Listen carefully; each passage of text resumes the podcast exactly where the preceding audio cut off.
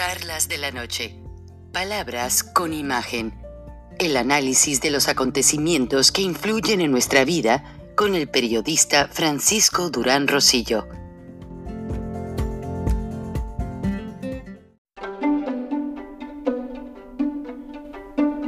Frank Durán Rosillo eh, te saluda y los saluda a todos ustedes, su amiga María Celeste Raraz, para invitarlos a que se suscriban a mi canal de YouTube María Celeste Raraz, tal como mi nombre, donde les informo todas las semanas eh, sobre entrevistas que tienen un tema que ayuda a mejorarnos como personas y de paso son interesantes. Las pueden encontrar en mi canal de YouTube, así que los espero. Y se suscriben gratis.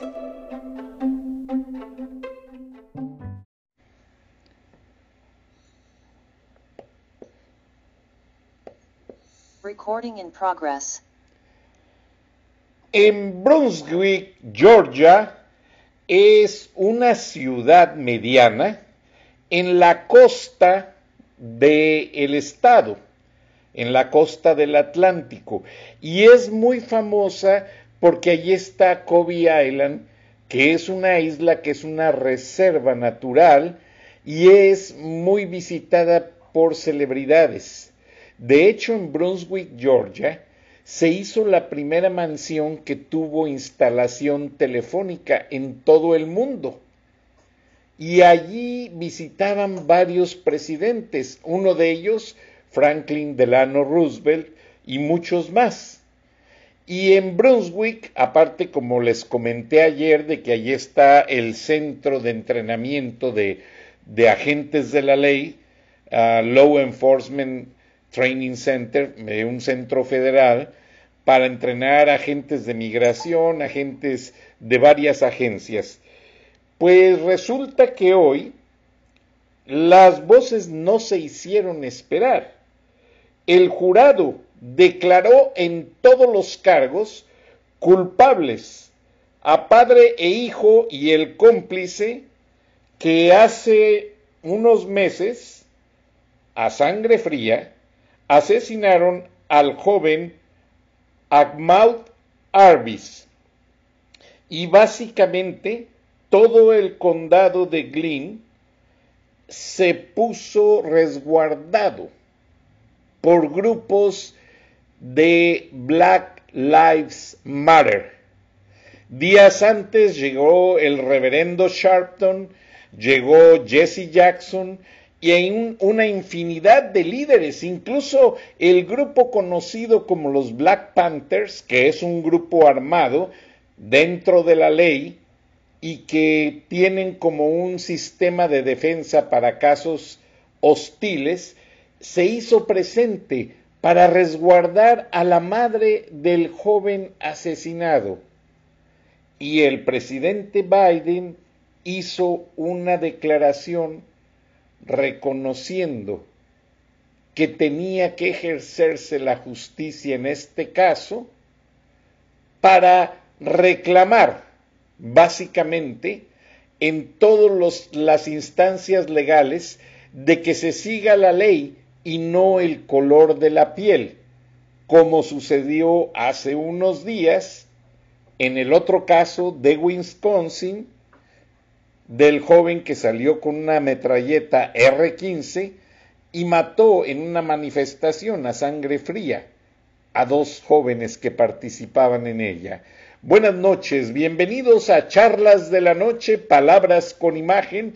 Bienvenido nuestro socio editorial, internacionalista del Colegio de México, periodista y editor de las páginas de opinión del Grupo Reforma, Rogelio Ríos Herrán.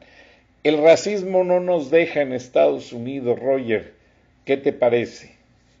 Sí, ¿qué tal? Buenas noches, estimados amigos, estimado Frank. Qué gusto estar de nuevo con ustedes en charlas de la noche. Sí, me, sacudió la noticia y han sido tan seguidos dos veredictos referentes precisamente al sistema de justicia, la forma en que eh, se da una justicia para los blancos, otra para los afroamericanos, en fin. Eh, Kyle, el joven Kyle en Wisconsin fue exonerado de, haber disparado a dos personas, eh, las mató y iría una más. Pero este caso de Georgia se había vuelto mucho, mucho, muy relevante Albery es el joven asesinado a manos de estas dos personas y un vecino, un padre, un hijo y un vecino que participaron. Ellos mismos tomaron un video en donde pues se, se incriminaron completamente porque se ve que le dieron caza como si fuera un ciervo, un venado que querían agarrar, eh, desarmado, asustado, eh, tratando de escapar de ellos y ellos armados y lo, lo, mataron. Entonces ya llegó una conclusión, el jurado, el veredicto está dado, el juez eh, así lo leyó, falta ver qué sentencia se les va a aplicar. Sí. yo observo esto desde México y lo comento con amigos, con analistas también, y realmente nos, nos mueve, nos sacude porque uno diría que que está viva esta, esta gran herida que hay en la, en la sociedad americana entre, eh, por la cuestión racial. Es decir, no cierra, parecería que hay épocas en que hay cierta reconciliación, pero ahora estamos viviendo una época, lamentablemente, y lo digo con mucha tristeza, estimado Frank, estimados amigos, en que esa herida vuelve a abrirse y vuelve a sangrar. No, no creo que esto sea como una competencia deportiva, un veredicto a favor de los blancos y un veredicto a favor de los afroamericanos. No, no es así. Lo que debe prevalecer en todo caso, en todos los casos, es precisamente la justicia y que se sienta que esta aplicación de la justicia es equitativa eh, y que no tiene que influir en ello el color de la piel, las cuestiones culturales, los prejuicios, el racismo. Es algo mucho, muy complicado. Yo hago votos de veras, me sumo a este dolor que se siente en la sociedad estadounidense aprovechando la celebración, las vísperas del Thanksgiving, del Día de Acción de Gracias, para que se abra algún camino, que se pueda cruzar algún puente, diálogos de reconciliación. Parece que no es la palabra que más se puede utilizar ahorita, cuando hay grupos armados en las calles, cuando hay protestas de las comunidades que son agraviadas y afectadas, y cuando al encontrarse en esas calles precisamente ocurren estos hechos de violencia lamentables, guiados precisamente por los prejuicios. Ojalá de veras esta mala época llegue a su fin eh, y no se tarde mucho porque va a cobrar muchas vidas más y va a poner en entredicho el sistema de justicia de Estados Unidos. Bastante, Roger. Y el presidente en dos palabras resumió todo. El presidente Joe Biden, tras escuchar el veredicto, dijo, es un recordatorio devastador, devastating reminder. O sea, que se tuvo que despedir a un asistente del fiscal que quería manipular el caso, recuerdas que te lo comenté, y el caso básicamente es muy absurdo. El joven andaba trotando, es vecino del área, estaban construyendo una casa, una tienda, veto a saber que allá a la vuelta de su casa, y ese día no había trabajadores, pero había cámaras. Al joven se le hizo fácil, y a lo mejor te ha pasado a ti, me ha pasado a mí, a la vuelta de tu casa están haciendo un edificio, pues te paras a ver, oye, ¿qué van a hacer aquí? ¿De qué se trata? ¿Va a haber más tráfico? Esto, lo otro. Entonces se metió, vio todo, no tocó nada. El joven salió y al salir lo confrontaron padre e hijo pensando que se estaba hurtando algo.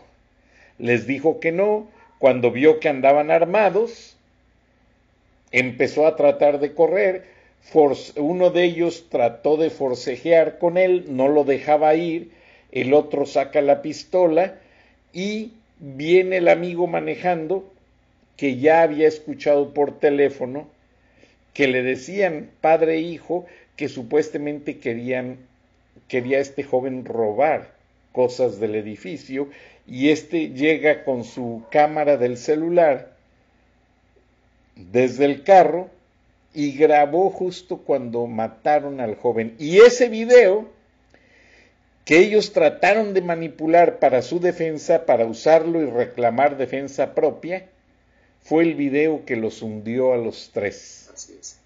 Entonces, y aparte hay otro caso en Estados Unidos, pero no quiero abundar, el de un desfile de navideño el domingo había un grupo de viejitas que se vestían como de Santa Claus y salían bailando por la calle principal de este pueblo de Wisconsin canciones navideñas.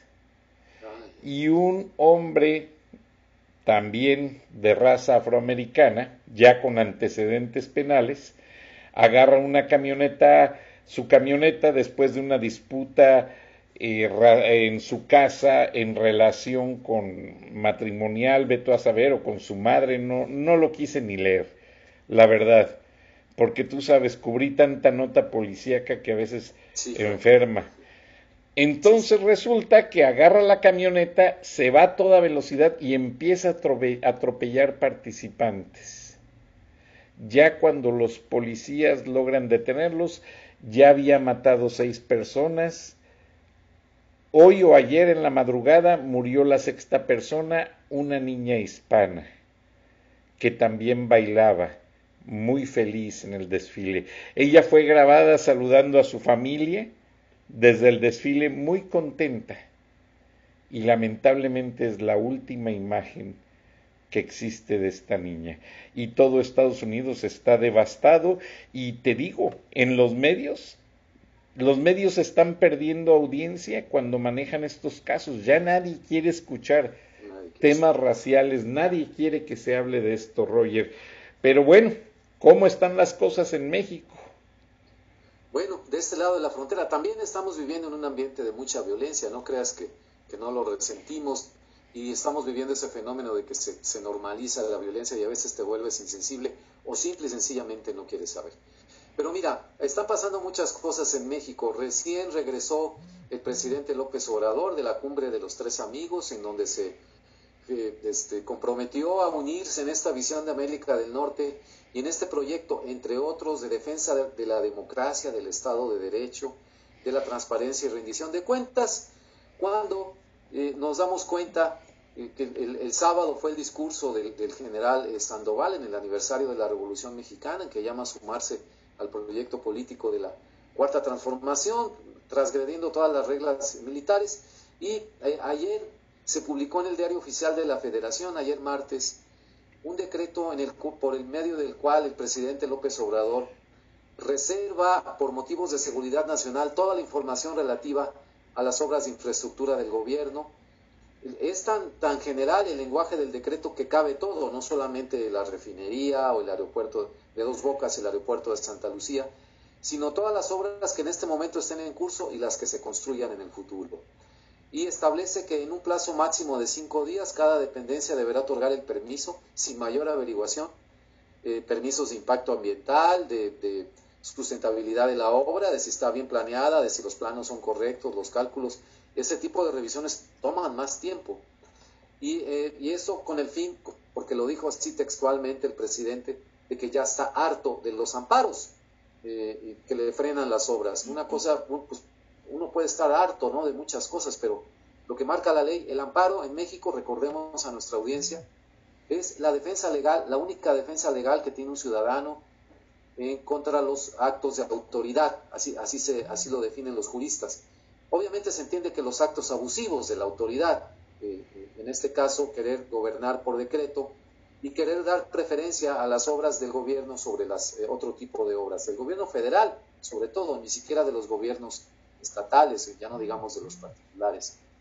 Entonces, pues ya las reacciones no se han hecho esperar, hay muchas de ellas también del sector empresarial, pero en lo político se va, por supuesto, a abrir la vía judicial. Este caso lo tiene que resolver la Suprema Corte, en el sentido, estimado Frank, antes de pasar a otras reacciones, de que pues es completamente inconstitucional, viola los derechos humanos.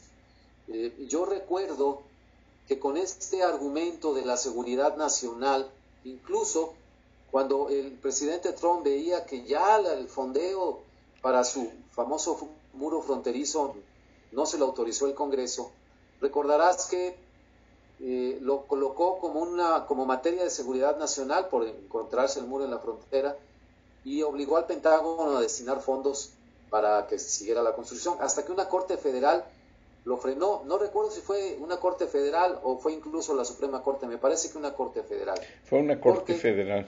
Una corte, porque no encajaba ese muro en la idea de la seguridad nacional. Bueno, algo similar va a pasar en México, es decir, pues ya está publicado el decreto, ya entró en vigor, pero viene la reacción judicial. La que no se ha hecho esperar es precisamente la reacción empresarial, por supuesto, porque eh, es tan flagrante ¿no? el, abuso que incurrirá el gobierno con estos decretos, que pues no, no queda nada más que, discutir que una postura precisamente en contra. Déjame compartir contigo lo que es un comunicado del Consejo Coordinador Empresarial. Por aquí lo tengo. Eh, no alcanzo a leer bien el texto, estimado Fran. No, no, no te apures, aquí, aquí le damos lectura, aquí ah. lo tengo ampliado. Ah, por favor, si me haces este, favor. Y porque sí, a veces es difícil leerlo desde la pantalla, pero este pues básicamente vale la pena porque sí es algo muy detallado. Desde el momento en que lo emite el Consejo Coordinador Empresarial, que así está datado en la parte de arriba, boletín número 41, dice, el Consejo Coordinador Empresarial manifiesta su rechazo al acuerdo presidencial de proyectos y obras que vulnera el Estado de Derecho. El acuerdo no está debidamente fundamentado ni motivado, además de que excede la ley en la definición de seguridad nacional, es violatorio de diversas leyes e invade las facultades del poder legislativo.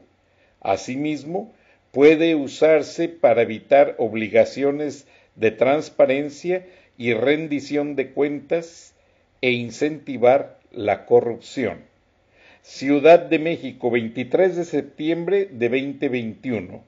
El Consejo Coordinador Empresarial, CCE, expresa su desacuerdo y fuerte preocupación respecto a lo publicado el día de ayer en el Diario Oficial de la Federación que sujeta al régimen de seguridad nacional, fíjate qué importante, régimen de seguridad nacional, la realización de proyectos y obras a cargo del gobierno, toda vez que al equipar los proyectos federales a este régimen, evade diversas normas constitucionales y legales que tienen por función proteger los, derechos humanos el medio ambiente, la transparencia y acceso a la información pública, la libre concurrencia, los procedimientos y licitaciones para garantizar las mejores condiciones y contratación con recursos públicos, la división de poderes y la lucha contra la corrupción. El acuerdo presidencial abarca proyectos indeterminados asociados a la infraestructura de gran mayoría de los sectores y aquellos que, por su objeto, característica, naturaleza, complejidad y magnitud, se consideren prioritarios y o estratégicos para el desarrollo nacional sin tomar en cuenta que la Constitución reserva el régimen excepcional de seguridad nacional exclusivamente a casos graves que lo justifiquen y en todo caso por decisión del Poder Legislativo que representa la pluralidad democrática en México, por lo que este acuerdo pone al Ejecutivo por encima de la ley. Es importante señalar que la Ley de Seguridad Nacional actual no considera a las obras de infraestructura como un riesgo para la seguridad nacional, sino que contempla cuestiones de máxima importancia y gravedad como la protección de la nación, preservación de la soberanía e independencia en defensa del territorio, el mantenimiento del orden constitucional, el fortalecimiento de las instituciones democráticas, espionaje, sabotaje, terrorismo, rebelión, traición a la patria y genocidio. Asimismo, el acuerdo instruye a las dependencias y entidades de la Administración Pública Federal a otorgar la autorización provisional, entre paréntesis, emitida en un plazo de cinco días hábiles, esta decisión prácticamente pone a los proyectos públicos por encima de la ley y producirá efectos en el gasto y el desarrollo de las obras y en la afectación de derechos que sería irreversible y que dejaría a comunidades, personas, empresas en situaciones de indefensión. El Consejo Coordinador Empresarial manifiesta su rechazo y hace un llamado a defender la legalidad y el Estado de Derecho para proteger el medio ambiente, la seguridad pública y los derechos humanos. Son garantías que no pueden estar sujetas a la discreción de las autoridades en turno, ya que este acuerdo afecta la toma democrática de decisiones y obviamente se pasa no sé por dónde, al Congreso, que a los legisladores, las cámaras que representan a todos los ciudadanos. Sí, sí, y es un ataque al, sistema de pesos y contrapesos, que es uno de los grandes contrastes que tenemos en México frente a Estados Unidos. Eh, Estados Unidos sigue funcionando.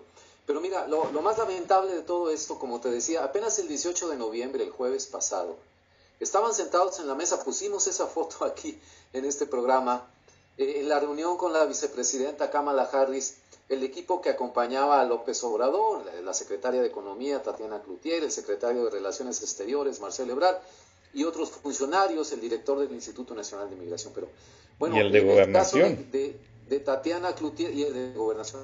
Tatiana Cloutier y Marcelo Ebrard, pues ellos eh, eh, firman este decreto publicado ayer en el Diario Oficial de la Federación, junto con otros funcionarios, Rogelio Ramírez de la O, secretario de Hacienda, y yo no sé si en, qué estaban pensando, porque cinco días atrás están tomando la foto negociando de buena fe, como se hace en estos casos, y así lo entiende el protocolo diplomático, negociación de buena fe, con su contraparte estadounidense, comprometiéndose en este gran eh, proyecto de renacimiento de la visión de América del Norte, entre los cuales no solamente hay temas económicos y comerciales, sino políticos. Lo enfatizaron mucho el equipo del presidente Biden la defensa de la democracia, del Estado de Derecho, la división de poderes. Cinco días después, lo que yo llamaría ese espíritu de Washington que varios columnistas y analistas saludaron con entusiasmo el fin de semana en México, parecía que revivía la idea de un proyecto de América del Norte, con este, con este decreto recibe una severa puñalada.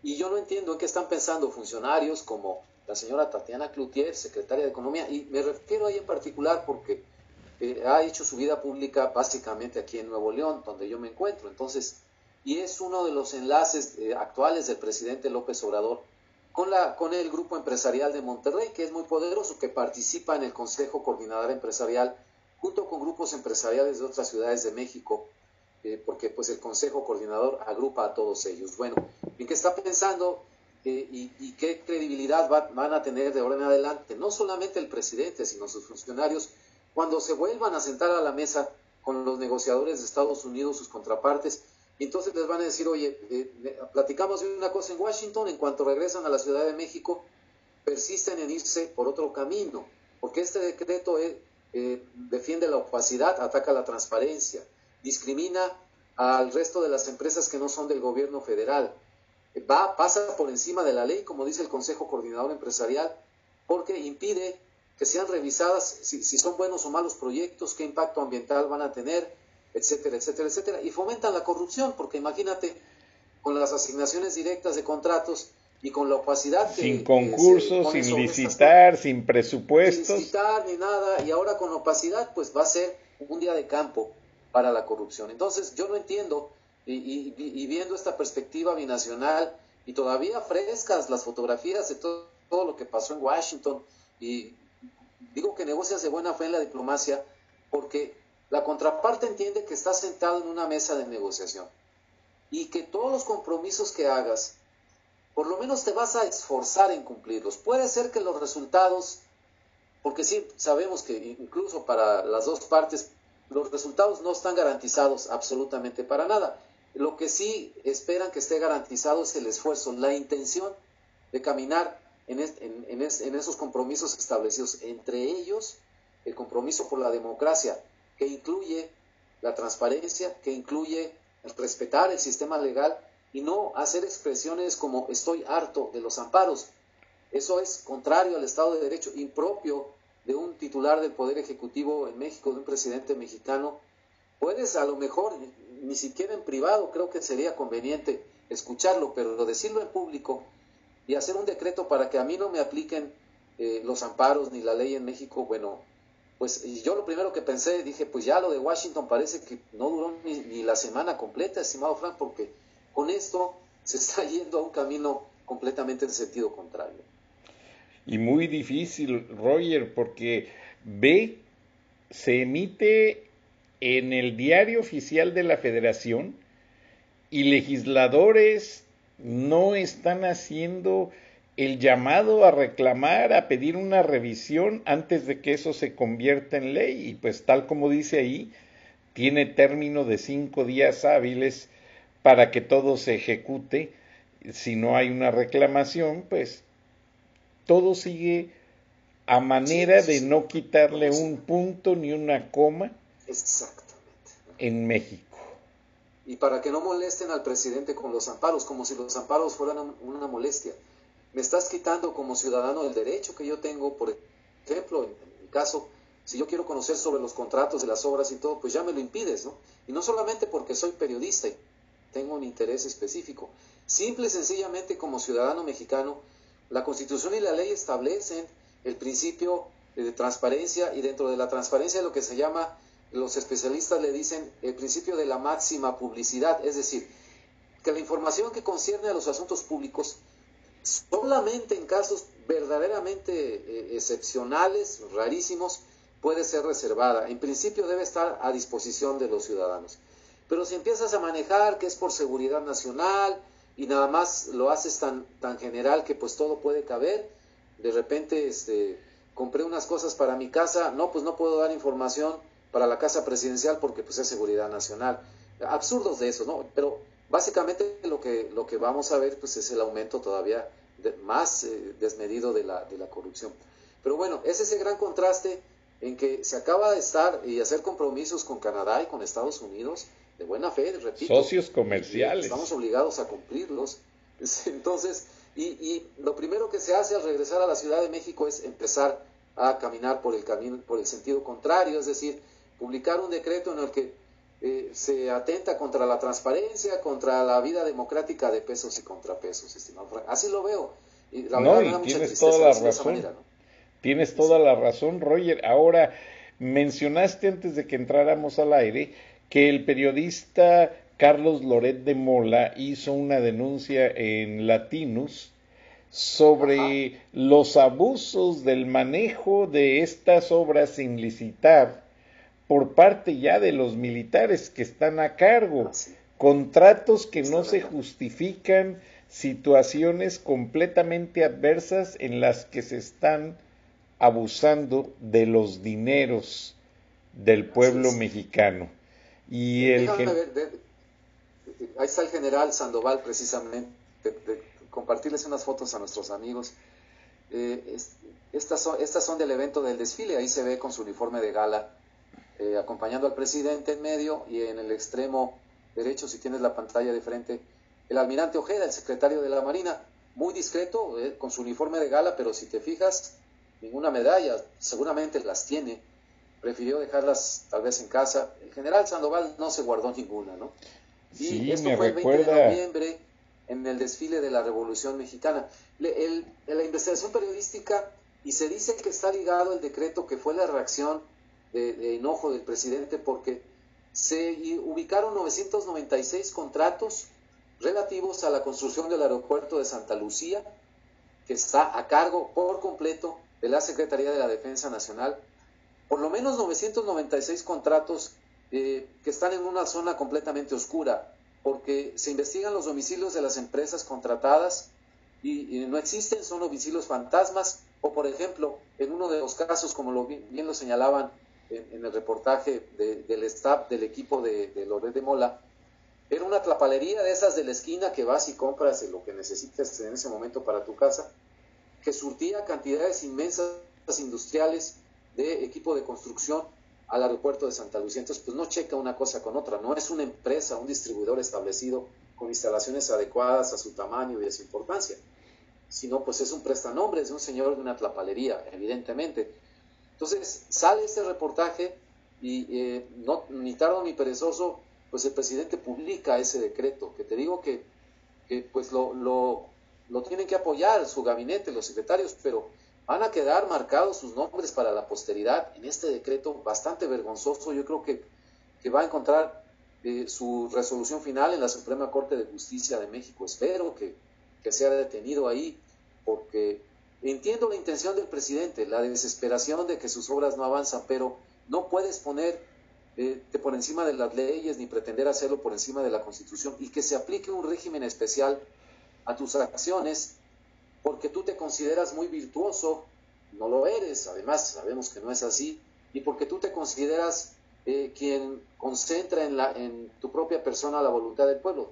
Sabemos que tampoco es así. Entonces, es bastante complicado. Esta investigación periodística, yo creo que, caló muy hondo en la presidencia de la República en Palacio Nacional, y eh, no, no sé si este decreto ya estaba preparado desde antes, pero yo no puedo entender que entre el jueves 18 de noviembre, en la visita a la Casa Blanca, las negociaciones con estadounidenses y canadienses, y entre el martes 23 de noviembre, que se publica en el periódico oficial de la Federación, o se hizo el, reportaje que te menciono, se publicó jueves o viernes de la semana pasada. Si todo esto se hizo a raíz de ese reportaje, como muchos columnistas lo mencionan en México, entonces fue armado al vapor en tres o cuatro días malo, ¿verdad? Pero si todo esto se hizo desde antes y se fue a negociar a Washington, sabiendo que al regresar se tenía un as bajo la manga en el sentido contrario, no solamente malo, peor el cuento, o sea, no hay un escenario en el que yo diga en dónde encaja este decreto. Entonces, ¿para qué se va a Washington a comprometerse? Hoy se anunció en la, en la Casa Blanca, en la conferencia que hacen todos los días, que el presidente Biden convoca ya formalmente a la cumbre por la democracia, cumbre virtual por la democracia los días 9 y 10 de diciembre. Se van a conectar líderes del mundo a través del Internet. Entre ellos está invitado, por supuesto, el presidente de México. Y apenas es un par de semanas más de este evento, en donde ya está enfocado a la cuestión política de la defensa de la democracia. Y la defensa de la democracia no es nada más un concepto vago, no, no, no. Es el equilibrio de poderes, pesos y contrapesos, la transparencia, el respeto a los derechos humanos, etcétera, etcétera, etcétera. Y por lo pronto, perdóname, pero yo me uno a las opiniones de destacados juristas, José Ramón Cosío, exministro de la Suprema Corte de Justicia, que en un mensaje en redes sociales dijo simple y sencillamente, este decreto es inconstitucional. Yo al señor lo respeto mucho y sus opiniones sé que son sólidas, no va a estar hablando nada más por hablar. Entonces, no entiendo qué sucedió entre el 18 de noviembre y el 23 de noviembre quedará para una investigación periodística, estimado Frank, este, ir viendo los trascendidos de filtraciones y todo, porque algo sucedió en esos días para sacar un decreto de esta manera cuando acabas de celebrar una negociación de la mayor importancia para México, porque pues tuviste una entrevista personal con el presidente de los Estados Unidos, el señor. Exactamente. Ahora, Roger, una cosa que me preocupa a raíz del documento que acabamos de leer, que hiciste favor de darnos, del Consejo Coordinador Empresarial y en meses anteriores el presidente trató de presionar a Broso y a Loret de Mola. Y recuerdas que hasta tuvieron que tomar ciertas medidas precautorias porque quiso intimidarlos. Y hablando con mis contactos y me llamó la atención porque la palabra está allí el presidente confunde el periodismo investigativo con espionaje. Y le da la herramienta a la constitución que están cambiando, porque si está en el periódico, en el diario oficial de la federación, esto se vierte a la constitución automáticamente. Entonces aquí el otro aviso es que López Obrador está empezando a darle legalidad al ataque o al, a la persecución de periodistas bajo el argumento de espionaje y eso es bien delicado, Roger. Eso es mucho, muy delicado. Eh, también otra de las acciones que se dan es que son, es un paquete prácticamente conjunto. Mencionaba la desafortunada expresión del general Sandoval en su discurso del día 20 de llama a la gente, a la sociedad mexicana a sumarse a un proyecto político, los, militares deben ser neutrales.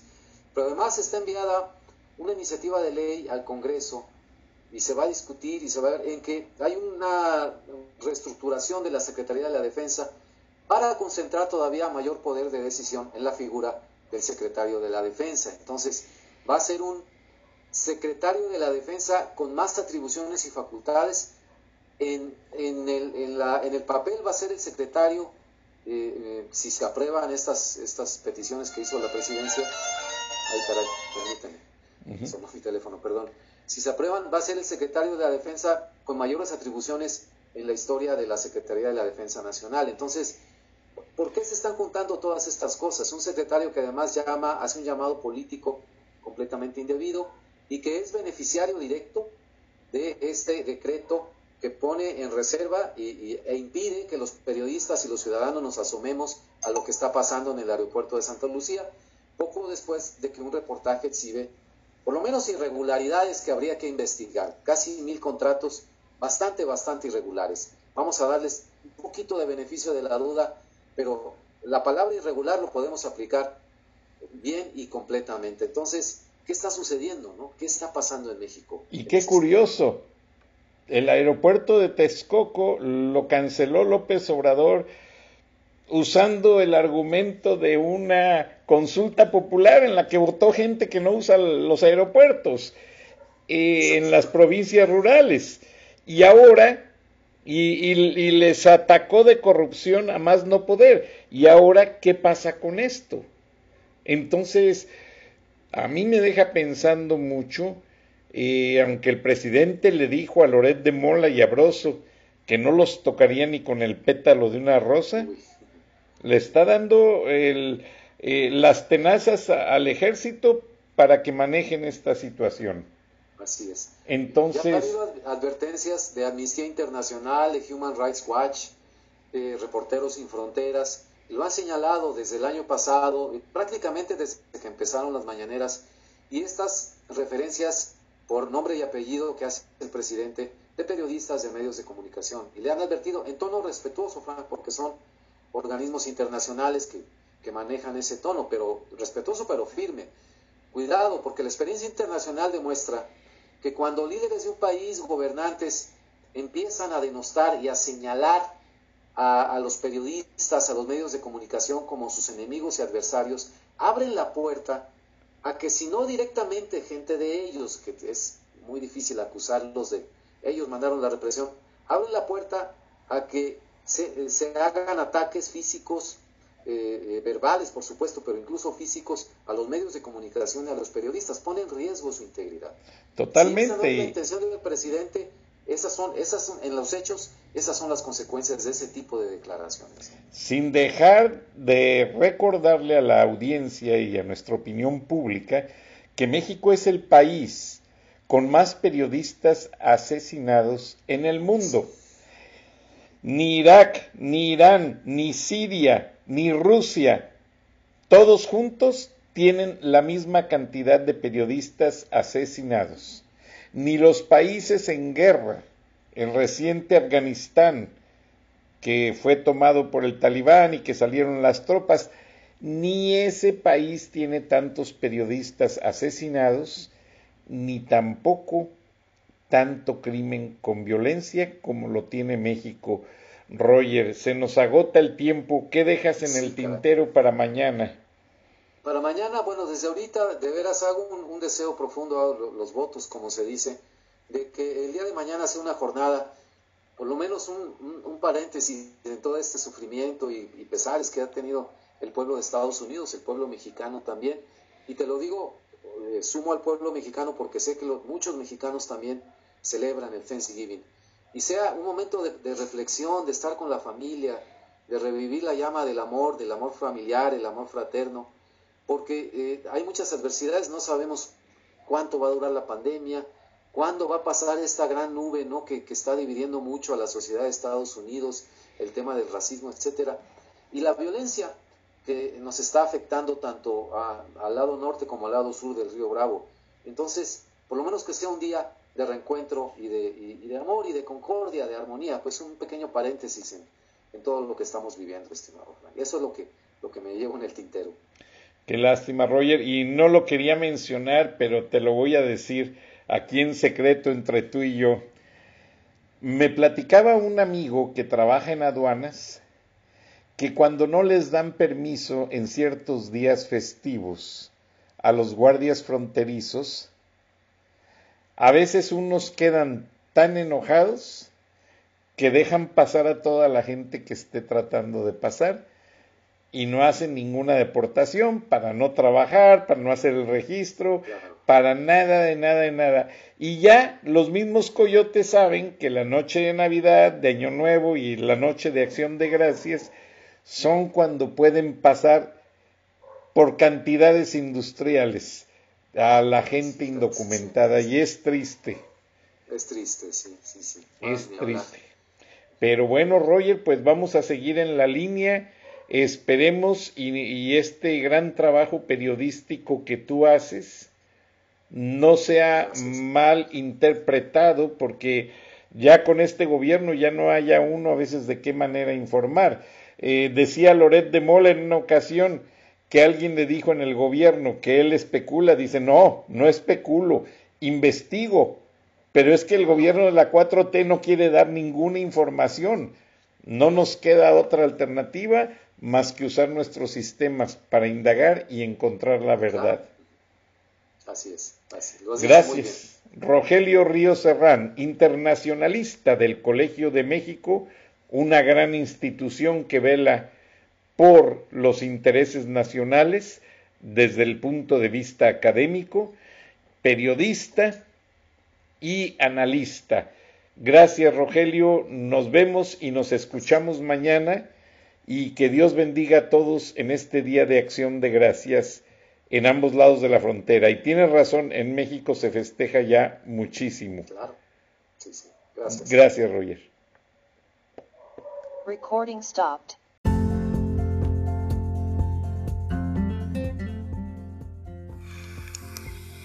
Escuchaste el análisis de la noticia, transparente como el agua, con el periodista Francisco Durán Rosillo